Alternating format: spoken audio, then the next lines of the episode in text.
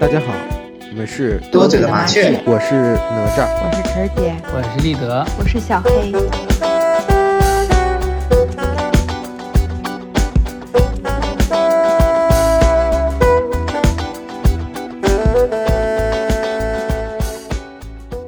朋友们，这期我们来聊一聊养老。根据中国青年报社会调查中心对一千多名的十八至三十五岁的青年进行的一项调查，发现百分之八十九点六的受访青年认为现在有必要开始考虑自己的养老问题。大家有没有考虑过自己的养老问题嘞？有点儿，有点儿。嗯，哪吒先说吧，有考虑过不？我目前是没考虑过，但是因为咱们这个话题今天说要聊，然后我就简单做了做功课，感觉看完了以后很多视频，然后还有一些小作文以后，就感觉好像有点焦虑了。就是没考虑，但是有必要考虑了，是不是？对，有必要可以考虑一下了。但是现在考虑的过多的还是就是父母养老的问题吧。到这个岁数了。我我感觉咱们父母好像还好，就是略略略微的已经到退休了嘛，嗯差不多就这个边缘。对我感觉他们这儿他们都退休了，但是我我对于他们就是养老就是物质和金钱这块儿没有太大考虑，主要是考虑的是身心这块儿吧，可能有时候需要陪伴，因为可能有的时候感觉我想让父母感觉就是我们的关系没有什么改变，就没有那种翅膀硬了那种感觉，就可能依然需要他们吧，不想让他们感觉说你看孩子大了，就就是那种儿大不中留的感觉吧。嗯，我可能现在 就是这种感觉。我爸妈你爸妈是觉得你翅膀硬了，没有，反正他挺挺想跟我在一块儿的。是吗？就前一阵回去，感觉他们可想我了。哦，那不废话。晨儿姐有考虑过不？嗯，我感觉我着重考虑养老这个问题的时候，应该就是每次换工作，问这个企业是否给我缴纳养老金的时候了。啊，但是我考虑的问题都是一些设想，就是怎么玩儿，去哪儿玩儿，和谁玩儿。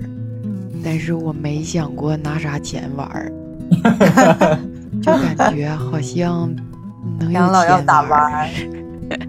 对，但是我俩现在有了小孩儿以后，也有这个攒钱的计划了。反正到时候就是有五块玩五块，有十块玩十块。嗯，行，这句话说的好像有点看过我们的那个聊天记录了呢，那 个似曾相识的感觉。哇，对，我对于父母的养老问题，应该和哪吒差不多。我是就是保持距离，但不能缺乏关心，因为也要给对方的那种独立空间。然后经济方面，感觉他们有退休金，然后也有那个重疾险。然后就是情感关怀方面，需要我们多付出一些吧。嗯，我也感觉父母现在可能经济方面不需要咱们为他们过多的考虑养老，但是我觉得他们的生活过得不够丰富吧。就是我俩这次回去就感觉他们特别容易无聊。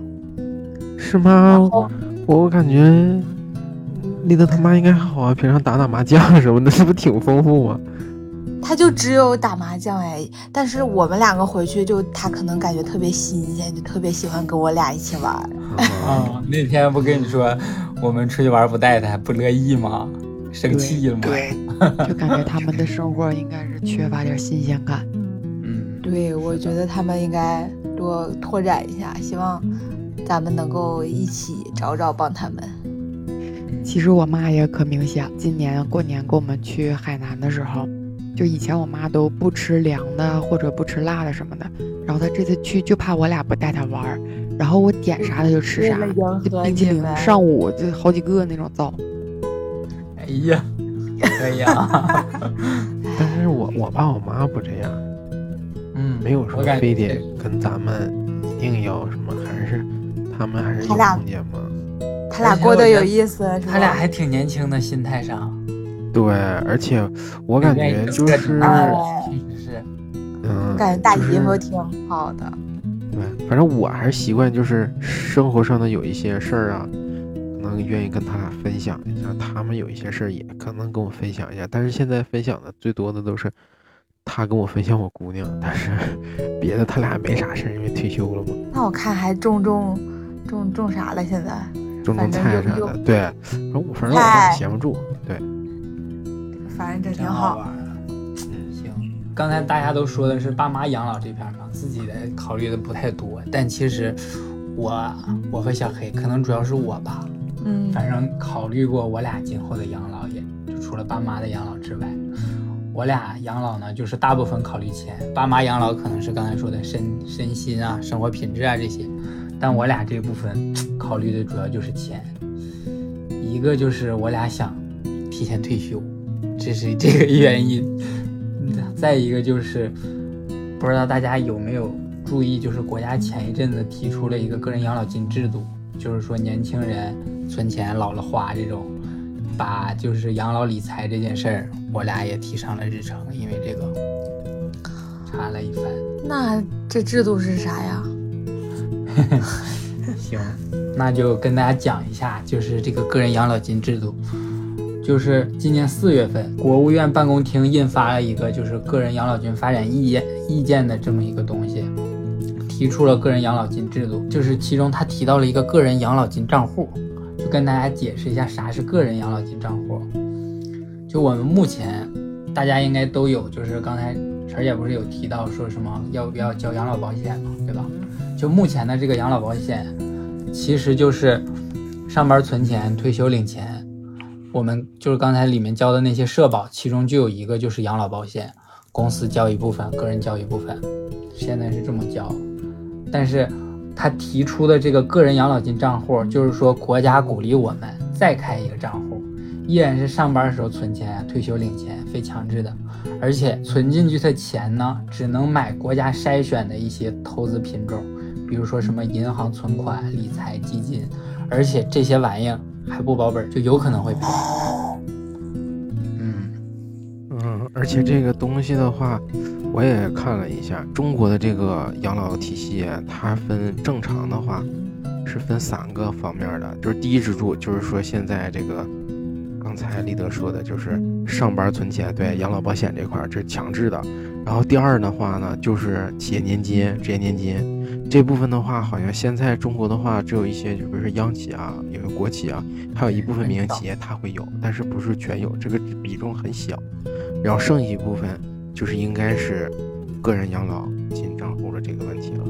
然后这个东西的话，我看好像是参考的美国的那个 IRA 的那个东西。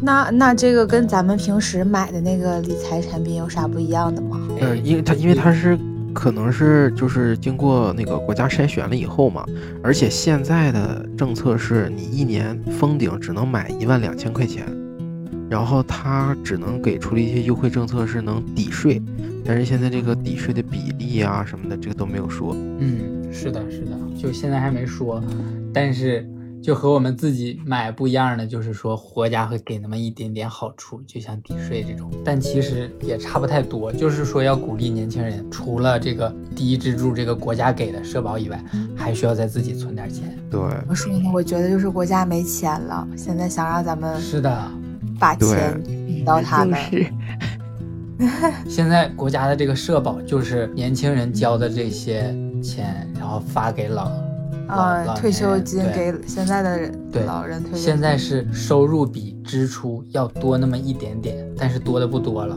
因为现在年轻人不多嘛。然后预计我看是到什么时候，就是社保，三几年吧，年吧。嗯，反正很快了，嗯，啊，那咱们真的是感觉到咱们的时候，人口下降，应该咱们就没什么钱给咱们了。对，是的，说白了就是现在是九个年轻人养五个老人，我们属于那个九个年轻人中的一个。但是等我们老了，是五个年轻人养九个老人，但我们又是那九个老人中的一个。哎，就是这个八零九零这一批人永远不占着什么优势，而且我还看说，呃，美国是在一九七四年的时候开始推行这个 IRA 的这个个人养老金账户的这这种政策，然后它的话，一百万美金的账户有一个很就是很庞大的群体了，这个数字我倒是没记住啊。然后就是说，现在可能国家要把这个个人养老金账户这个东西推行起来，也是要改变一下八零九零的这一批人的一个养老理念。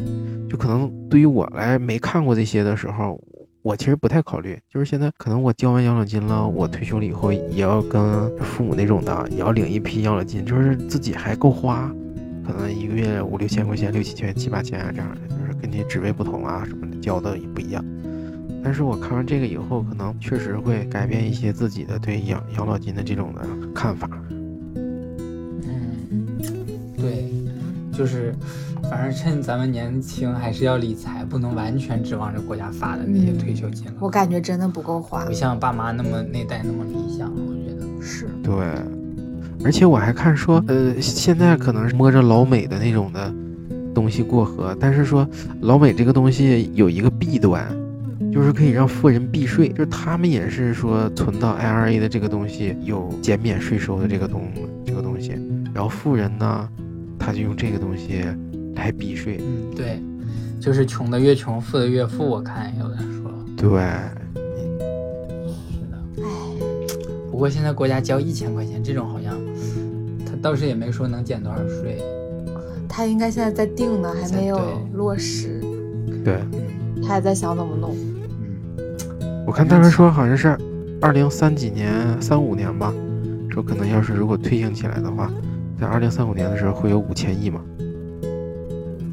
这嗯个个人养老金账户。嗯，是，反正钱肯定是养老里面最绕不过的东西，对吧？对，我记得小沈阳春晚的时候还说过，人生最痛苦的事儿是人死了，钱没花了。但我觉得啊，如果人在，钱没了也挺痛苦。我们聊一聊钱这方面吧，大家觉得多少钱养老够花呢？就是我感觉好像有个两三百万应该差不多够了吧，就是就是到老的时候，就是如果以后就是只有这两三百万，也没有什么退休工资了，就是只有两百万，好像应该也差不多。就指的是六六十岁以后，对，但是我要细算这个东西不能细算，细算感觉好像也不太够。姑娘买这个又要买那个，但是我我的还想法呢是寻思，因为我也闲不住，然后我就想，可能对开个小超市儿啦，练个小摊儿啥的，反正就那种的吧，就是不太需要经常性的维持的那种的工作。感觉老了以后欲望可能也会减少吧，因为一个人他经历了这个物欲横流的时候，比如说二三十岁这个时候，然后他会慢慢懂得节制嘛。因为比如说咱们要考虑现在一个养老这个问题，我感觉用六十年的时间，可能应该会看淡一些东西，就是学会控制自己的欲望，能到时候老了，就物欲就没那么强了。我感觉也是，因为我退休就是想除了每月有固定的退休金，还希望有六万块钱旅游用，就是路费吃喝。我我也感觉老了购物欲望就没有那么强烈了。那六万是不是有点多呀？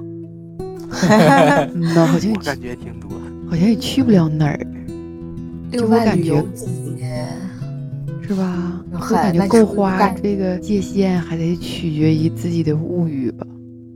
然后我发现，就是人一旦上了年纪，都变得挺节俭的，就是再少可能就都够花了。因为我感觉我姥姥姥爷退休工资就不多，但是他们每年还能攒点钱。我感觉是因为他们，就是人老了之后，你好多东西你都不想买了，都玩过了，能在乎的都是一些不怎么花钱的。对，反正我爸妈感觉就是已经开始没那么呃花钱那么多了。哦，对，我想起一个事儿，就是老了可能得买保健品啥的。但是你这些化妆品应该都不用了，不用买口红了，也不用买太多东西了。你咋知道不用呢？但是我感觉老了以后，可能就像刚才小黑说的，有些东西可能就不太想玩了。就比如说年轻的时候还想啊，我买个自行车，老了以后说，哎呀，自行车这玩意儿我都骑过。你说口红那个也有道理，可能年轻的时候想要个十支八支，但老的时候可能一支就够了。就是咱们这一代可能老了之后，就还会保持爱美的习惯，我觉得还会花销的。可能七十多长得还是像四五十岁呢，都有可能。其实我对于就是大家说这个老了以后欲望不强，花的少了这方面，我是持不同的意见的。就是大家看到的欲望少了，其实是我们现在父母这辈儿的人老了之后欲望少了。但我们其实，咱们老的时候其实不一定是这样，因为我看了一下目前。六十五岁以上的老年人的占比现在是总人口的百分之十三，但是到二零五零年，就是到咱们六十多六十岁多的时候，这个占比其实是百分之二十七点九，就从百分之十三翻了一倍都不止。其实那时候可能就有三点八亿人了，所以人口这么多，他就会特别重视老年人消费这方面，就有各种方式让你掏钱。就口红这方面，他可能都提提出来一个老年人什么。专门用的就年轻人不用，老年人又用的什么化美的一些东西。我知道了，他就是觉得咱们这一代人爱花钱。是的，现在赶紧就追着咱那一代跑。对，现在老年人不买衣服，就是一个是和以前的生活习惯有关，另一个就是现在可能很少有这种老年人时尚穿搭的这种宣传。但是咱们老的时候真的不会这样的，生活习惯一个是和他们不同，咱们本身就就挺败家的，和他们比。再加上可能社会那时候更加多元化了，买衣服这种投入的钱肯定会比就衣食住行这方面不会欲望降很低的。我赞同你啊，那咱们钱更不够了。所以我说的是八千，我觉得是八千。你觉得是八千？我就说不出来具体的数哎。嗯，我就希望我有这笔钱之后。我能保证我的生活质量还可以，一直到我去世，一直都要过得还不错，并且这笔钱能让我有安全感就可以了，别在我天天提心吊胆。虽然我过得不错，但是我觉得，哎呀，我也可能死了，我还我可能还不够我到死的钱，我就很难受。嗯，有道理。感觉我和小黑就属于那种，就是我说的好像有多少花多少那种感觉，就是多少都行，幸福感挺强的。对我们是需要有一种感觉就行，没有。或者我俩要是被你俩的那个八千和二百万支撑着。我刚才算了一下，立德的话一年大概是九万六嘛，他要是活八十岁的话，也就两百万。咱们差不多，但是差不多。我觉得这是身体健康的情况下，我想就是有一些可能是。比如说，肯定会要通过保险来抵御这种突如其来的生病啊啥的，但可能这些还不够。我想的是再存个一百万左右，就是当平时看病的那种钱，先不动的那种。会不会有意外呀？就是咱俩出去旅个游，其实就全环球旅游，估计得干好多钱。不，那不算，这这这就是养老这个这方面，这就不算养老了。但是我我有个就观点，就是跟立德可能不太一样。我感觉，如果我这个生病，如果需要就是四十万以上，如果活到七十多岁了，我就不太想治了。我想去干一些我年轻的时候没有干过的事儿，就是那种疯疯狂狂的去死去就就好。我感觉就是治疗，你可能再维持几年，就是好像也没啥太大意思。你要五十万，能买你十年，买不买？买。你要现在的话，好像不太买。我给你买，我给你买。就是我感觉，就是要是七十多岁了，我感觉好像也差不多，五十万十年，我觉得还可以接受。嗯，你要是再减少点，五十万十年的那可几个月。你要这样，我现在就开始就得开始撒嘛身边老头了。你就不想活了？不是，我就是感觉，如果真是得了一场就是那种很重的病，比如说癌症啊之类的，我感觉就没必要就是花那么多钱就。就是投入什么，比如说靶向治疗啊、化疗什么，还挺痛苦。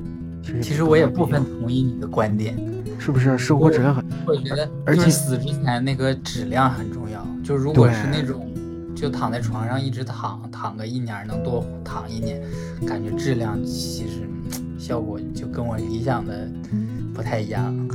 我感觉谁能知道你一直在治，就觉得你会好，谁能不救呀？做不到但是的。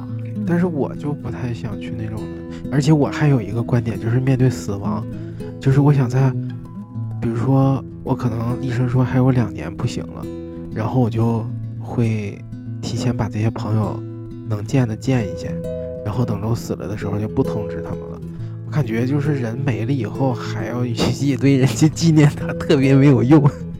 当面收礼去呗。对，到那时候没啥钱了，然后 我要死了，把你的礼金给我。哎，我还想有个题外的问题啊，啊，就是你们希望自己死了之后遗体怎么处理啊？像咱们那边是属于都火化了是吗？对，想找一个就是可能再过几年找一个特别美的地方，然后到时候让我姑娘给我撒的那个地方，就是埋在那个土里，就随便一撒，就那种就得了。啊，我还没仔细想过，你你你说我反正应该是不想，我肯定是火化，这种烧成灰。为啥？我怕地底下，有虫子进嘴里。对，就是给我埋到那儿之后，我就感觉会有虫子，我不想在地底下，可能到时候烧成灰，我也是找找到自己喜欢的地方。哦，那也不能给你撒撒河里是吧？你也你还怕水？我也害怕水，这咋办呀？最好是放在家里。妈更吓人，那人还放谁家呀？这个到时候再说，我到时候留个遗书，看谁给我收一个尸啥。行，到时候再说吧。就是讲完了钱，我们再讲一讲身心健康吧。因为我觉得，如果第一个绕不过去的是钱的话，第二个绕不过去的就是身体了。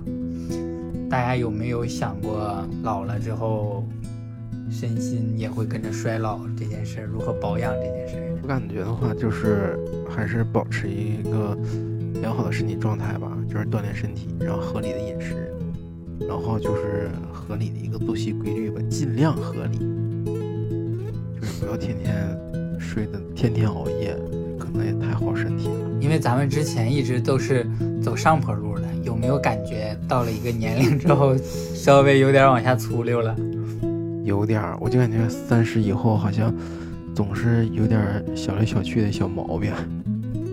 我感觉我二十五六就开始下坡了。我反正是上班以后开始下坡的。那你要这么说，我感觉，啊，我也我我也不撒嘛，我因为我跟陈姐说了，我就是说，他要如果先逼我走了的话，我我就自己孤孤单单一个人就挺好。也得给我后面说，显示你高尚呗，爱情。这话我这表里如一，好吗？这个话题你撒么吗？看看多大吧。我肯定多少得撒么一个。立德说了，不论多大都去找，都去撒么气，多么骚气的感觉。那你会吗？我应该，我不知道啊，以我现在的心态，但就觉得这种事情很难，就是你可能想做这件事，但是当时你已经没事，找谁也不如他了。找不到我这么好的，对，感觉还不如自那找伴儿己待着。心态不一样吧？我是不会去找了。这个话别说太死，我说找我也不一定 找，你说不找也不一定。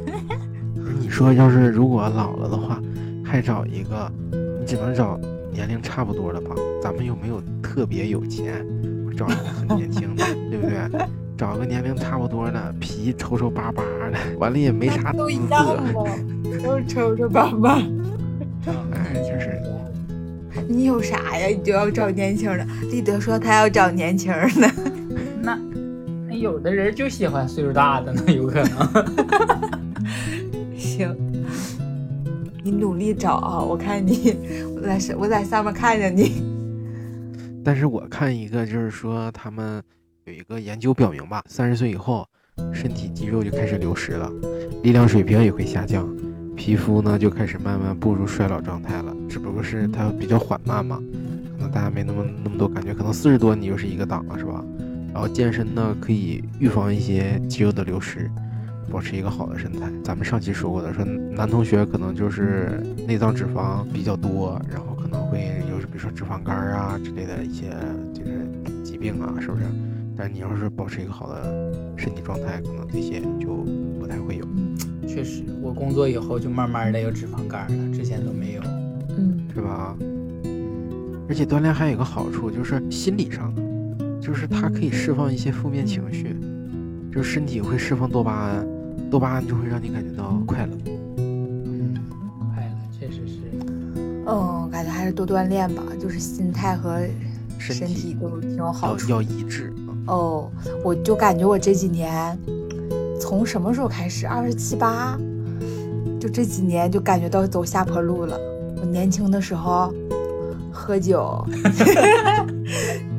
酒醒的可快了，就是感觉也挺能喝的，然后酒醒的也快，然后吃辣椒啊，什么麻辣火锅，各种轮着吃，我一天一直吃辣的都一点事都没有，什么痘也不起啊，就是胃也不难受啊。这两年就不一样了。就假如说我前一天晚上我喝又喝酒，然后又吃麻辣的火锅啊、串串啊，我第二天我一整天都很难受，你好会持续一周。说的就是前两天 对，对的，对的，在哪吒家，咱们去吃完嘛，又喝完，我我那几天就不是很舒服了，然后牙肿了，直接就上火，那我第二天倒没啥事儿，因为我第一天吐了多少回呀、你可能清空了，我现在都内化了。之前一点事儿没有，现在真的不行，就是很明显，吃完就直接体现到你身体上，这是衰老的表现不？是，这就是代谢慢了吗？看来我只能多运动了，我代谢慢的已经是极慢了。对，这样的话，其实锻炼的话，如果你有肌肉，肌肉就会加强你身体的代谢，这样的话，你就还是能恢复到一个比较年轻的状态，然后貌美如花，到时候你再找别的老头儿是好找。行，争取运动，保持我的好好容颜。感觉男的主要就是运运动，但女的这方面她还有一些什么皮肤护理啊，哦什哦，么之类的吧？有考虑过吗？有考虑过，但是有点贵，我现在纠结要不要弄呢。我反正就是能做的就是就做吧，但是也不要强求它。我觉得有皱纹没什么，但是一定要有自己的精气神儿。就什么一棵松，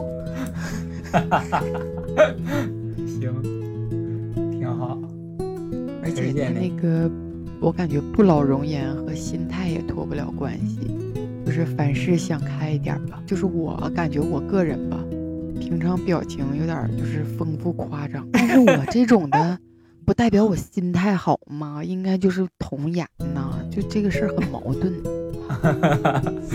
还是乐吧。挺逗的。但是，但是我感觉，就是保持一个好的心态，良好的精神面貌就行。你说你要六十多了，或者七十多了，你还长这样，多吓人！那不天山童姥吗？嗯，我觉得就是有一些六十多，可能他会打针嘛，然后打的脸上崩的没有皱纹，我觉得也不好看。对，不好看，就是你没有那个年龄该有的样子。嗯，其实我感觉女人不是说没有皱纹就是美，就是每个年龄层次对风韵。哎，你这个词用的特别好。精气神儿，但是我这边想说的心态是啥呢？就是我发现这次回去，就是爸妈有的时候就有一种我老了的心态，就是他们就会感觉他们哎也不年轻了，呃怎么怎么样的。但我其实感觉他们这个岁数刚退休，其实还挺年轻的。他们主要就表现在没有什么好奇心了，也没有自己就是特别喜欢的那种兴趣爱好。对美食的兴趣，我发现人老了就是吃也不怎么能吃不动对什么好吃的也也没有那种兴趣了，少了一些。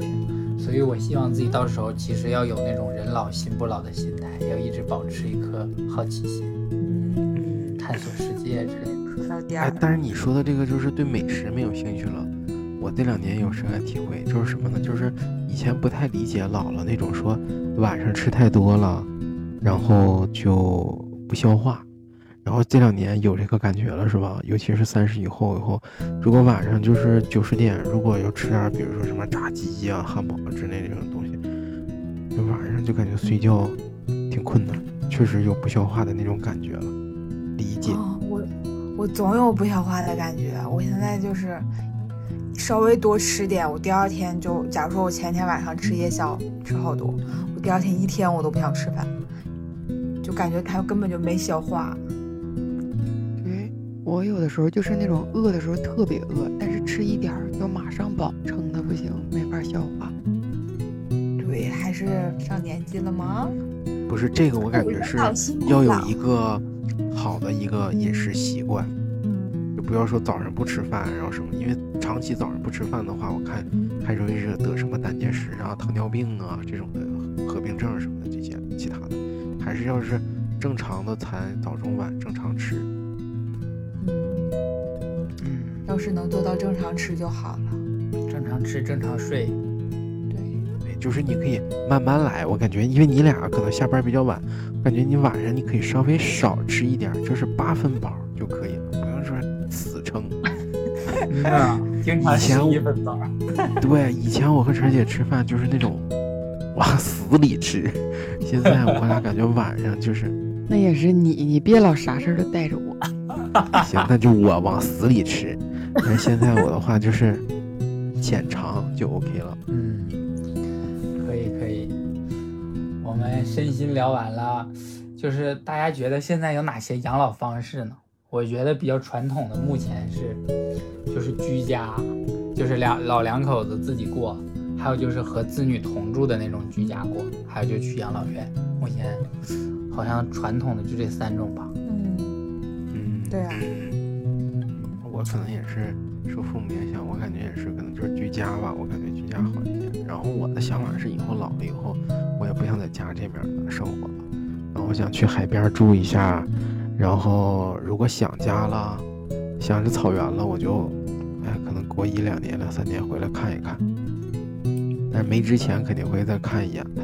嗯，感觉你对海南还挺喜欢的。嗯，我也是。要是哪吒能陪我，那肯定是我俩居家了。但是我感觉熟悉的人互相抱团儿也挺好的，就是大家开心，然后儿女也放心。嗯，我就喜想要抱团养老，就是跟自己的朋友啊或者亲人啊，然后一起没事儿聚聚会呀、还能最后再慢慢的给对方送走。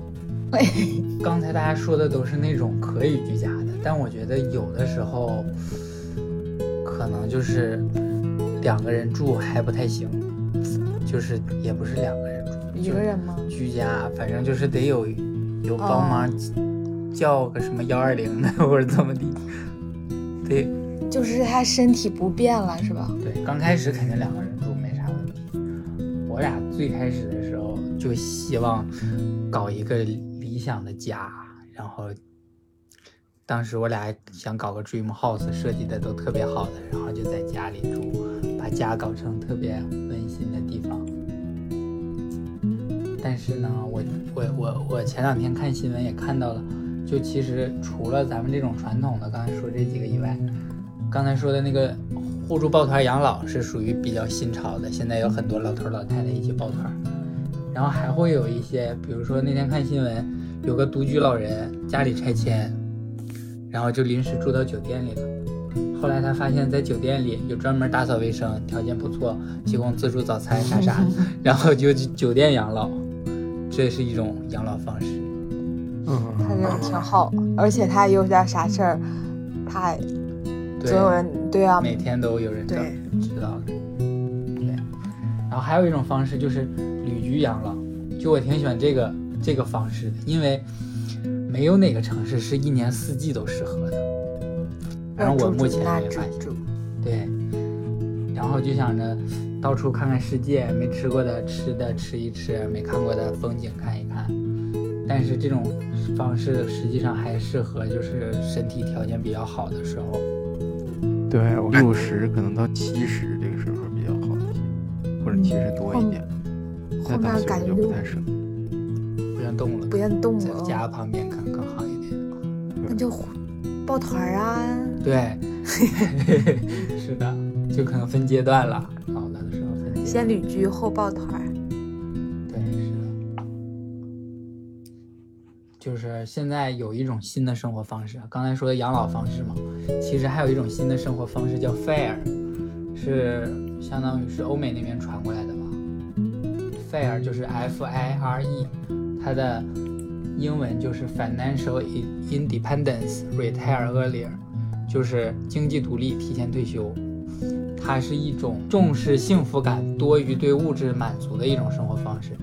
这种运动是最开始小黑告诉我的，他可能是从去年开始了解的吧？大家有了解过这个吗？这个方式我认真做了一下功课。对我，我比较喜欢对就是那种新奇的东西，的，就是认真好好全方位了解一下。有没有心动哦？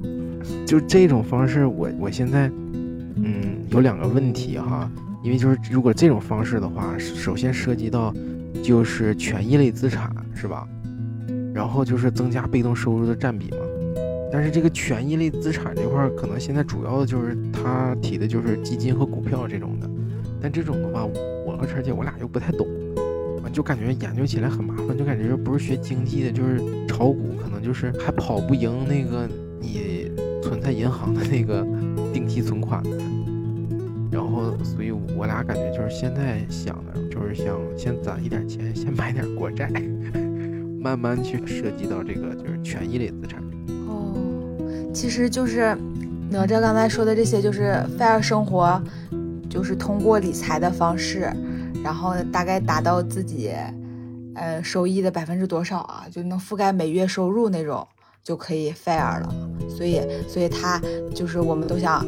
嗯，了解一下怎么理财呀什么的，然后增加自己的一些被动收入，就可能不工作就靠理财，然后能覆盖我每个月的收入。对，最开始我的最浅显的理解就是财务自由，但是我又看了一下，二零二一年这个湖人财富那个自由门槛，什么样的才能达到财务自由？它是对应的不同城市，比如说一二三线城市，它有不同的档，比如说入门级、中级、高级，还有那最高级。然后那个，但是这个报告说完了以后呢，它有个补充说明。他说，从财富这个角度，一个人最幸福的时候是认为自己早晚有机会实现财务自由而尚未实现的时候。而那些已经实现财富自由的人，不一定是最幸福的，因为他们也承担着更多的责任和压力。然后他有个结论，就是说一个人是无法达到财务自由的。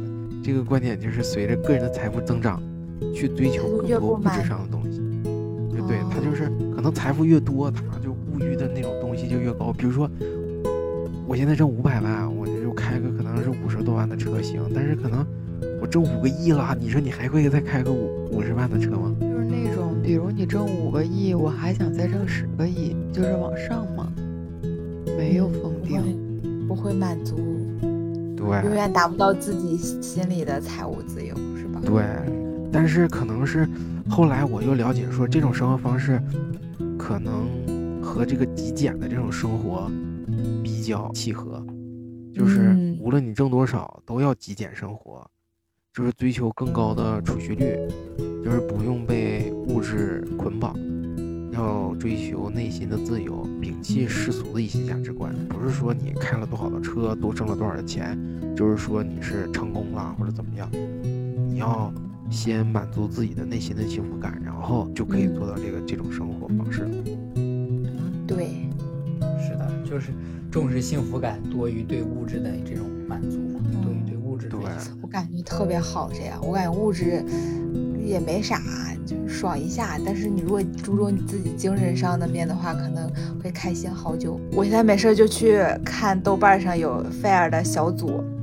我就会去上面看有没有谁成功 fair 了呀，他们怎么怎么 fair 的呀，挣了多少钱，多少钱够，或者什么情况，我就去上面翻。然后有好多种方式啊，就有好多人，他们说自己都已经有三千万了，然后就说自己做不到 fair。我当时看完，我就在在，哎，可能每个人不一样，每个人想法真的是不一样。就是刚才说的那种。对对对，对。然后有的人就是有一百万，他就已经现在不工作了。我看有个有个 B 站上有有一个一百万去山里生活的大叔吧，可能就是他就一百万，然后就在就在山里边玩，感觉也也挺开心的。没事去采访采访跟他一样 fair 的人，一起做个自媒体啥的，我觉得还可以，挺好，很开心，比比我们现在开心，我觉得。只要是，呃，想这种 fair 生活的人，一个是要做到就是极简，就是不要那种物欲，首先要控制这个，然后还有就是提高储蓄率。而且我还查了一下，他说这个这种生活方式的这个财务自由的额度是怎么计算？他说是你退休后每年的花费，就是每年只能取百分之四，这样的话，这个百分之四不管嗯有多么大的，就是比如说经济危机呀，或者是通胀的压力啊，它都是可以抵抵御一下。然后这样的一个这个这个一个百分之四百分之四黄金理论呢？嗯，反正就是咱们如果有一百万的话。然后基本上每个月的收入就是被动收入就是四千块钱，对吧？每年啊，每年每年四每年四万块钱，四万四四万，每年四万，对，意思啊，露怯了，每年四万，嗯，反正就先计算一下咱们每年的花销，然后再看看自己最后需要多少钱吧。反正我感觉现在就是两手抓，极简。要是如果追求这种方式，就是极简和储蓄率两手抓。它这个 fair 其实我看它还分很多种，就在国外有那种瘦活，就是说的极简低物欲的那种，还有肥活，就是它有很高生活品质的这种 fair。有钱，有钱，主要就是有钱，然后就是正常活，就是介于两种之间的那种。我感觉百分之四就比较，就是两种之间的这种 fair。嗯，然后我俩呢，就是想四十岁之。的时候可以正常，然后稍微偏那么一丢丢的肥，肥肥，想正常偏肥，就是可能百分之七呗，百分之八。然后就是其实就是给自己多一个选择权，就可以自由选择上不上班，或者每周工作多少个小时。我我俩想的是，当时可能有那种打零工，或者就是远程办公的那种。就比较比较方便的，我可以选择每周我只工作，比如说八个小时、十二个小时，嗯，其他的时间自己安排的这种，可以体验不同工种的，还就我去挤个牛奶，我去倒个咖啡，还惦记挤牛奶呢。这次回来没给你挤啊？你说喂挤羊奶，惦记着，哎呀，我惦记着呢，我。啊，具体干啥？其实我俩，嗯，没有特别明确。因为我俩计划四十岁想来一个为期一年的旅行，旅行之后我感觉就对会会对我俩有干啥有一个新的启发，可能到时候会再决定是打工还是创业还是低欲望的生活还是还是其他的另一种对生活方式可能都不一样。然后咱们这个社保呢，我其实算了一下，就如果我俩四十岁退休，其实那种社保差不多是交满十五年了。然后就如果之后不交的话，我俩老了，退休金只有两千块钱，这还是在能发出来的情况下，就按目前只有两千，一个人，我俩一个人呗，对，一个人。如果工作到六十的话，才能是一个月发六千块钱，工作到六十。咱俩只这两千块钱，可能要饿死。所以说还是要搞一搞那些理财之类的。嗯，但是四千块钱也还好吧，就是如果真是。极简的话，现在应该也够，应该也能活下去。没有安全感，好像生场病就没了，不能吃，水果也不让吃。因因为你你还有一部分你的那个权益类的那个资产嘛，是不是？比如说你还躺着三百万，你一个月就花四千块钱，对，还得那个是大头，对，还是得先攒那个，不然的话四千那那和晨儿姐六六万块钱旅游都没法一起出去玩了。水果都不能吃，水果都吃不了啊！大家有没有想象，就是自己老年生活的惬意美好的那种形象呢？脑海里有画面吗？我感觉我想的就是六十到七十吧，就是那种如果正常保养好的话，就身体挺健康，然后姑娘她也有自己喜欢的工作，然后一个月可以看看她吧，也不是说天天看。就偶尔能看两次，我感觉。然后早晨的话，我感觉会很早起，因为我看现在老年人都是觉少，可能这一代人也是这样。就我慢慢的好像觉也少，然后早上起来的话，和志姐会一起做饭呐，然后练个摊儿啊，就是啊可能干点什么超市了，就就当玩儿了，就是那种我俩有可能会在我姑娘的城市，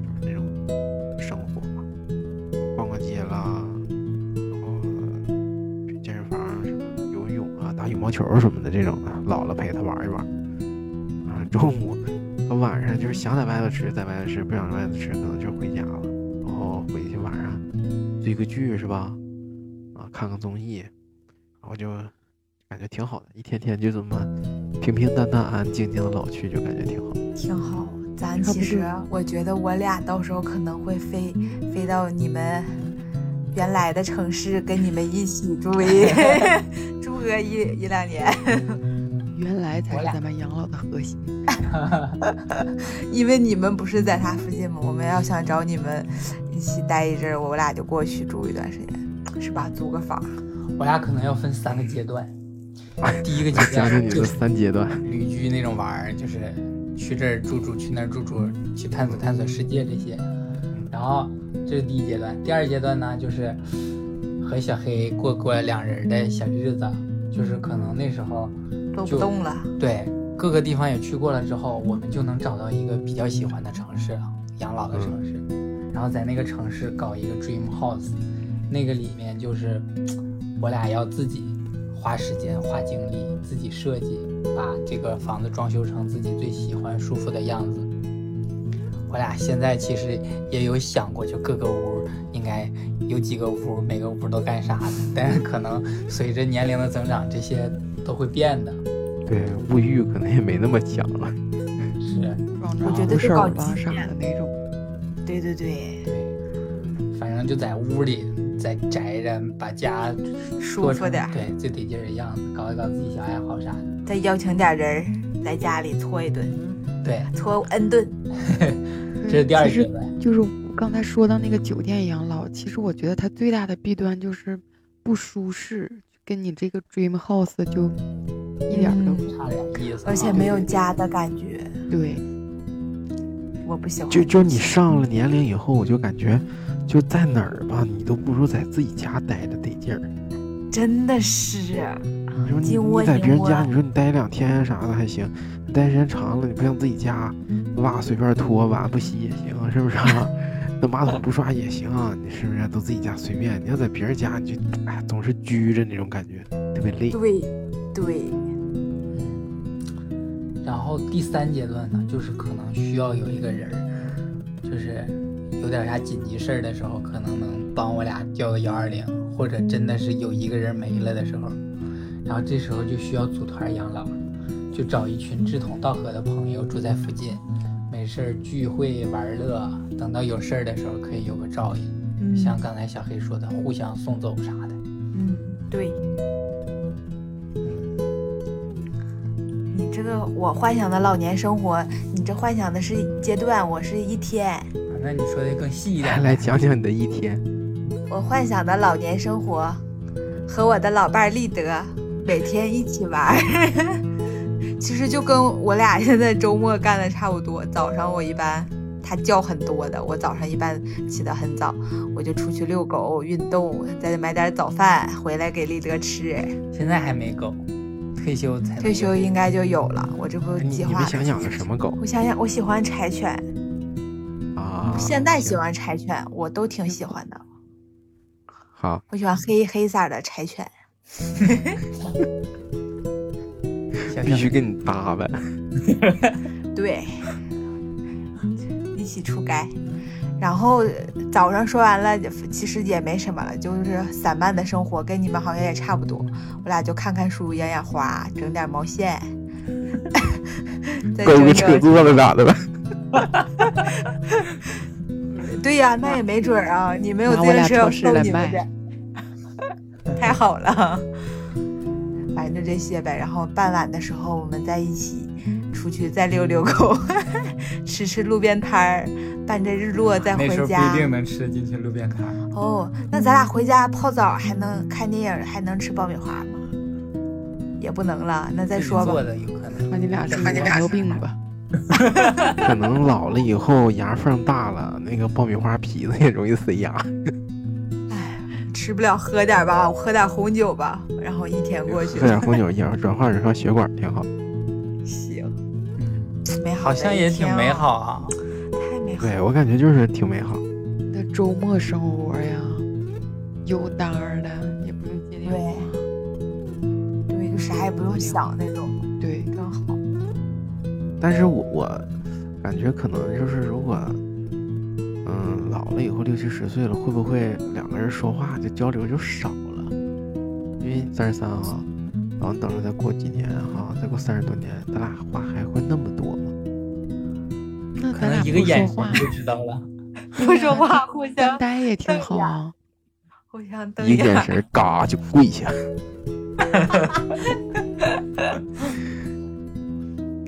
真的还不知道两个人啥状态，反正现在咱们想肯定是很好的。对，还是挺好咱们现。在想的就是两个人一起过，但是真的要是走一个，我还真的不太敢想象。走一个真的没法过呀，感觉。哎，但是你们想过，就是就如果说你生命走到了一个尽头哈，可能不管是怎么样，你们希望是以什么样的方式去老去，就是到去世呢？那肯定大家都希望就是睡梦中死亡啊。你是他，你你俩也是吗？还能咋死啊？那不最轰轰烈烈的吗？好的方式？睡梦中乐着死，可能。你说让我跳到哪儿啊？轰轰烈烈的跳到哪儿？是不是？哎，其实我有一个想法，就是我一直就是想从那种很高很高的楼上跳下来，或者是就是那种飞机上跳下来，因为我从。小的时候 就特别想飞翔这件事儿，所以我就感觉，就是老了以后，如果可以不行，可以给我拉到五千米那种高空，然后赶快掉下来。你那时候都没有飞翔了，就是那种恐惧的失重感。哪吒，那你刚才说好的骨灰撒哪儿？你这咋撒呢？没骨灰了，五千米掉下来的，都给那这不就是肉泥直接就 就拍死吗？这个现在越来越不了你刚才都有解你了，你太吓人了！你竟然想跳死，那你想送死也挺吓人呐！我他妈都是你早上醒了 你凉了都，我靠，多吓人呐！那也是哎最好，那也比啥痛苦摔摔对呀、那我也是个全尸，总比你个肉丸子强吧？收拾你尸体的人估计也有点阴影了。哪吒，要不你去蹦个极试试我一直想，但是我们在下面等有机会吧，有机会的我。们在我们在底下看着你跳。对，关键你五千米跳下去吧，有可能走一半后悔了。我感觉可能走的那步应该是想好了。我是不会跳了，我都想，我已经想好，我已经想好，我这辈子不会从干任何高空东西了。不过，不过刚才哪吒说的这个啊，其实就是养老相关的生意，这个这个其实是一一门生意。对呀、我觉得再这个可能我这个可能就是一份安乐死的一个生意啊。对，安乐死，哦就现在像欧洲那些，有很多人都跑到欧洲去做安乐死这个。话题有点敏感哎。我就那阵儿还看过一个纪录片儿，就是这样。欧洲也是有一些国家支持安乐死，反正我是感觉吧，就是我想的就是说，不管是安乐死还是怎么样，我就是感觉想的是为什么要这个这么样去死去？因为就是我也经历过说，就是别人老了在床上躺着没了，然后又给他穿寿衣呀，那这怎么地也是摆照片，我其实挺反感的。然后就是以前有一个电影，是是冯小刚拍的吧，然后忘了哪个电影，那个里头就是葛优要没了还是谁要没了，就是说没之前大家见一面，我感觉挺好的。就是老了以后，你说我躺那儿就没有灵魂、没有意识了，看不着了，你说他们来看我有啥意义？所以我就还还是想生前的时候见一见得了，就死了以后没必要见。我就感觉以后希望有个这种的买卖，生意能满足可能这一代人。对，这就是相当于是之前就是俩人办婚礼，然后现在还应该再出一门买卖，就是办就是去世的欢送会，快乐一点的那种，对对欢送会，对，不要搞得那么伤悲，说哎呀这个人怎么样？我希望就是告别会，对告别念我的告别稿的时候，也是要那种搞笑的，脱口秀这个人风的哎一帮人哎，真这个真挺好，我觉得是个养老后面的趋势哎，这个生意觉得能起。养老还有啥生意？我还知道一个，就是建造社区，感觉就跟咱们之前说那些什么抱团儿呗。思路也挺像的。对对对，但他建造社区之后是为了提供你社区所有人的一些服务的，就像他刚才说的，他可能，呃，就是人老了之后有一些身体机能退化了，然后想叫急救的时候啊，人可能不太好叫，然后社区就提供二十四小时就帮你协调一些人力。陪你看医生啊，什么你又找人做饭呀、或者送你去医院啊，都他二十四小时都有人服务这种。然后第二个方面就是精神上需求，他也会给你满足，就是他会提供各个的各种各样的那种活动吧，然后也可以咱们自发，咱们说咱们想举办个什么活动，然后去提交，然后审核，反正咱们就开了。就是每个人的在这个社区里面人住，大家都关系还很紧密那种，可能刚开始不认识，但是后面慢慢发展要关系很紧密，这样才能做起来。我觉得，我觉得还挺好的，就是它有点类似养老院，但是又很自由，就是专门为你提供服务的一个地方。我感觉也是，就是就是刚才小云说这种服务的话，可能有一些各种各样的活动啊，可能这一代年轻人不太需要就是广场舞啊，就是我现在感觉啊，我现在心态看，可能不太需要广场舞那些人，可能这一代的年轻人，比如说什么音乐节呀、还是说什么剧本杀呀，啊对对，就是这种的，很很多种娱乐方式，还是比较躁动的一批人吧，八零九零，就是需要去娱乐来填充自己的生活，可能就对对，广场舞太单薄了。哦，而且人老了，可能自己去搜罗这些活动还挺烦的。但是如果社区我就给你举办这个，然后来丰富你的生活，我觉得，挺好。然后你还能遇见跟你一样的老头老太太喜欢这样式的东西。对啊，就社区里边的人，大家还能互相交流认识，挺好的。然后也不管你，你平时你你想出去就出去，然后反正挺好，就提供服务的地方，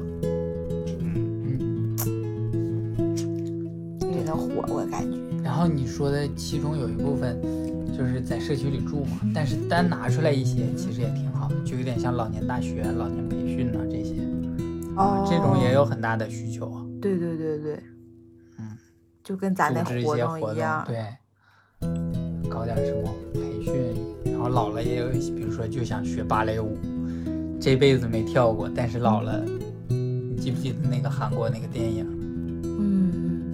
嗯，就想跳一个。老头就想学芭蕾，但你这些也可以放到那个社区里，这个社区我帮你去协调，你想进哪个老年大学，你想学什么，我帮你去协调这些东西，就还是帮助老人的需求吧。老人要提的话，就去帮他去联系，就不用自己去搞，嗯，对，这种社区也挺好哈。如是果咱俩吧以？后住这种社区，咱俩可能一天都见不着面儿，是不是啊？各玩各的。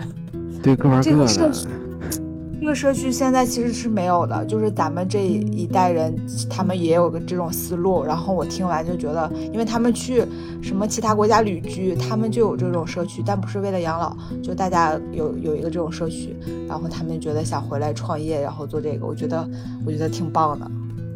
咱们以后其实可以想想能不能把养老方面做点小生意，我觉得可以提供也方便自己嘛，自己也要养老。嗯，还是能就有老所依那种的，就是两个人有个伴儿就挺好。然后嗯，这样的话，其实我感觉这一代年轻人不太缺那种爱好，嗯，缺缺爱是吗？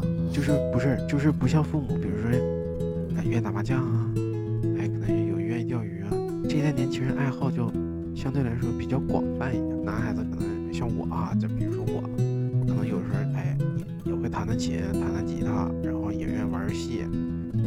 玩点比如说哎拍照啊、剪视频啊，就这种的，也也愿意去旅游。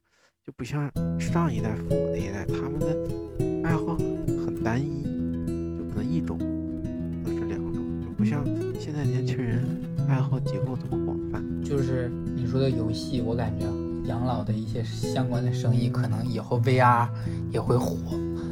就可能老人走路没有那么方便了，但是他戴着这个 VR 眼镜，感觉就已经到了，比如说什么南美洲的哪个山上玩啊之类的，看的那种，就有那种身临其境的感觉了。可能或者咱们老了，就就拿个 VR 游戏，可能就能在家也足不出户的那种玩了。这是一个。而而且我看前前两天小米发布那个机器人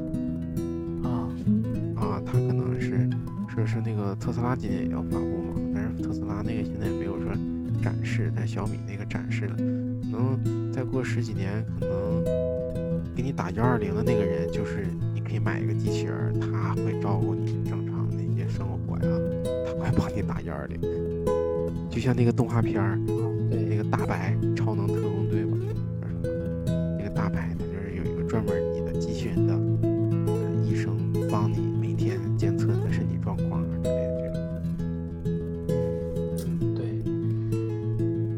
刚才说的，那是未来的那个嘛。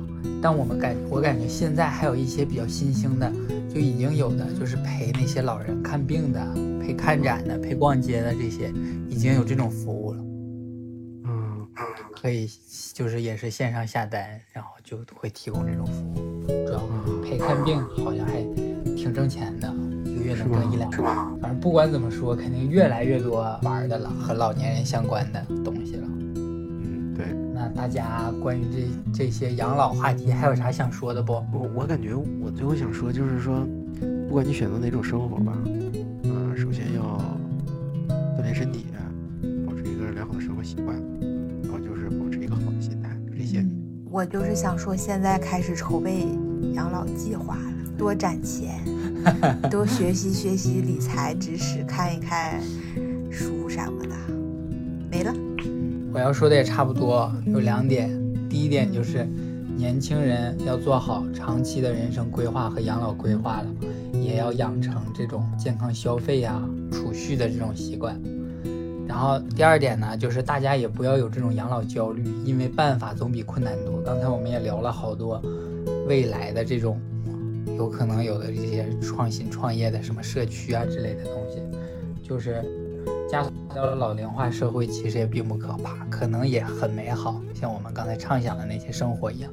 嗯嗯，见招拆招，努力生活。对对 那今天的节目就到这儿了，欢迎大家给我们评论和留言，拜拜。拜拜。拜拜。